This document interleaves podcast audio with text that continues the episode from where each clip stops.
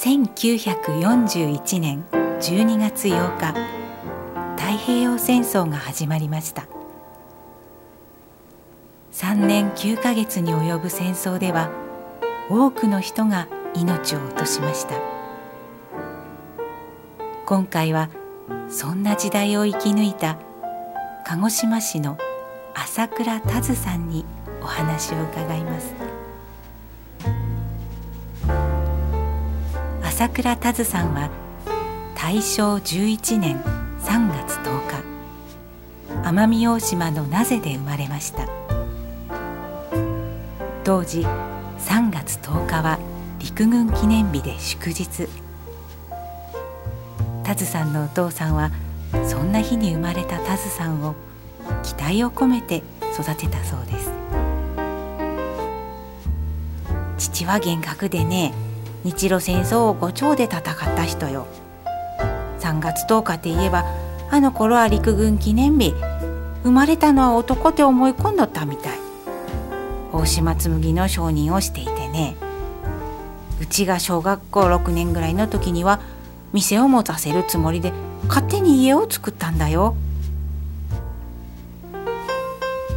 物おじしない好奇心旺盛な女性に育ったタズさん。昭和15年春。18歳の時に縁談がありましたが納得できず相手の男性が出征している中国北京に行って直接断ろうと船でまず神戸に出かけました。弟が大阪におったから親には弟に会いに行くって言ってね。そしたら相手の人は縁談があるって知った部隊長さんの計らいで神戸に来とったのよ。神戸にいる親戚たちはここで結婚式をしようち言ってくれたけどうちはねせっかく久しぶりに日本に帰ってきたんだからお母さんに会ってきなさいよっつって相手の人をなぜに返してね。自分は預かっとった切符で先に中国に渡ったの。若いから結婚がどうっていうより北京に行って中国の若い娘さんたちの綺麗なチャイナ服とか見てみたかったのよね。ところが中国の港に着いてみると人々は皆紺や黒の地味な装いで想像していたのとは大違い。戦争の影響だと現地の人に聞いて驚いたといいます。その後天心の親戚の家に身を寄せしばらくして縁談の相手が迎えに来ますがちょうど所属する部隊がビルマへ移動することに。ついに結婚することなく駅で別れました。そしてタズさんは中国に残る決断をします。あの人がねうちの身の振り方はうちに任せとってって知り合いに頼んでいったみたいよ。関心ね。日本に帰るなら手続きしてやるぞって言われたけど就職があれば働きますっつって。軍馬や軍用犬の結成注射液を作る部隊の試験官なんかを洗う中国の女の子たちの監督をすることになったのよ。タズさんは56人の若い中国人女性を部下として監督していましたがある時一人が盗みを働いてしまいました会話をすることは固く禁じられていましたがタズさんは理由を尋ねてみました。すると病気のお母さんに肉を食べさせてあげたかったからとの返事。衝撃を受けたタズさんは思い切った行動に出ました。禁じられてるのによその子の家に肉を持っていこうと思って市場に行って一番ピンクで綺麗な肉なら新鮮だがと思ってよくわからんのに買ってね会いに行ったのよ。その子はびっくりしてさお母さんは私をにらみつけてね怒られるかって思ってね。うちがお母さんが病気だって言うからお肉を買って持ってきたって言ったらそりゃもう喜んで喜んでね。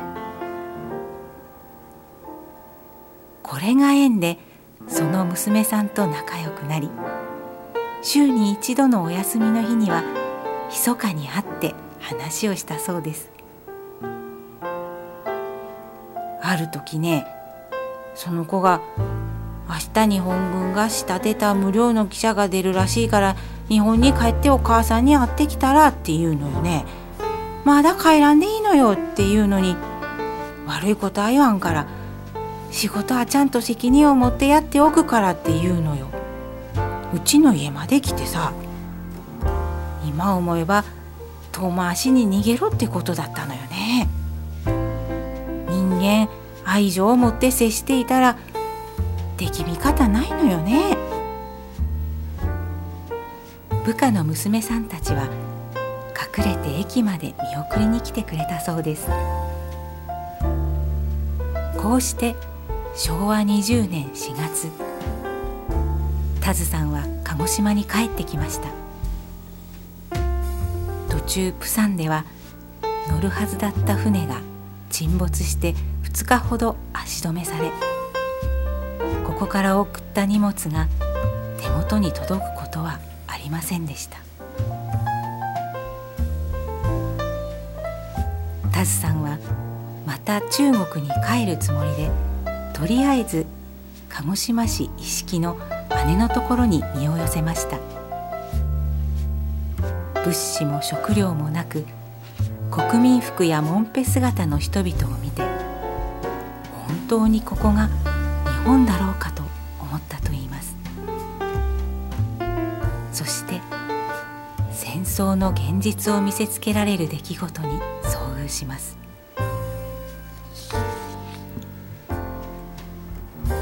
上新の親戚に会いに行こうと思って柿本寺のホームで電車を待ってたら飛行機が飛んできてさ特攻隊だと思って「頑張ってこいよ」って言ってハンカチを振ってたわけ。そしたらバババーって機銃掃者男の人が「敵機だ逃げろ!」っつってね。もうどうやって逃げたか覚えてな西田橋の下からずぶ濡れになって出てきたのは覚えてる。命からがら親戚宅にたどり着いたタズさん。翌日親戚と一緒に柿本寺の殿邸に行ってみました。そこには爆弾で大きな穴ができており遺体や腕時計をはめたちぎれた畝が残されていたそうです。かわいそうに罪もないのに腹が立ってきてね。夢中で新館橋の方に行ってみたら爆弾が城山に当たって崩れた土が防空壕の入り口を塞いでね。逃げ取った人たちが中でたくさん窒息死したらしい。みんな濃い紫色になってね。男も女もわからん。川の土手には棺桶が何百手積んであった。誰々の家族入るかっていう警防団の人の声が聞こえて体が震えたよ。今でも目に浮かびますよ。鹿児島市の記録によるとこの空襲は昭和20年4月8日。午前10時30分頃から空襲警報の発令もないまま突然始まりました。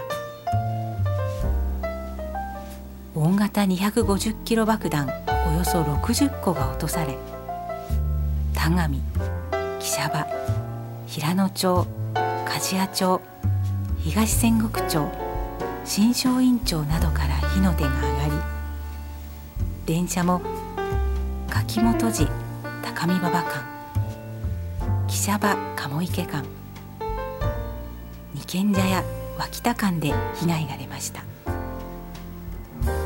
死者は587人。負傷者は424人に上ったそうです。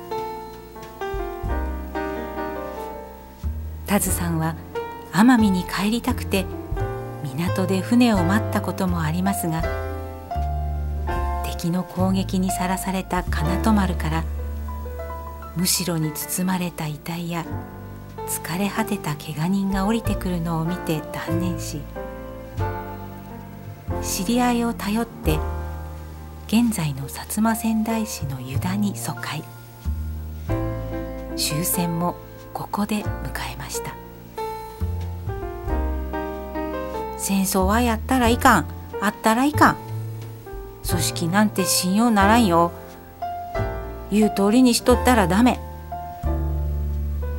当時は中国人のことを悪く教えおったけど行ってみたらそんなことはない。陸軍やら海軍やらが意地に並んで早く戦争を終わらせていたら空襲で人も死なんで済んだ。国も焼かれんで済んだんですよ。97歳の今でも世の中の出来事に関心を持ち自分なりの考えを持っている田津さん。持論を交えながら熱心に体験を語ってくださいました。戦地で傷を負った体験を持つ弟さんを亡くされたばかりで生きていれば弟からも話を聞いてほしかったと残念そうにおっしゃいました。太平洋戦争が始まって76年。一人また一人と少なくなっていく体験者の声に耳を傾け記録していくことが待ったなしの仕事であることを痛感しました。ナレーションは住吉でした。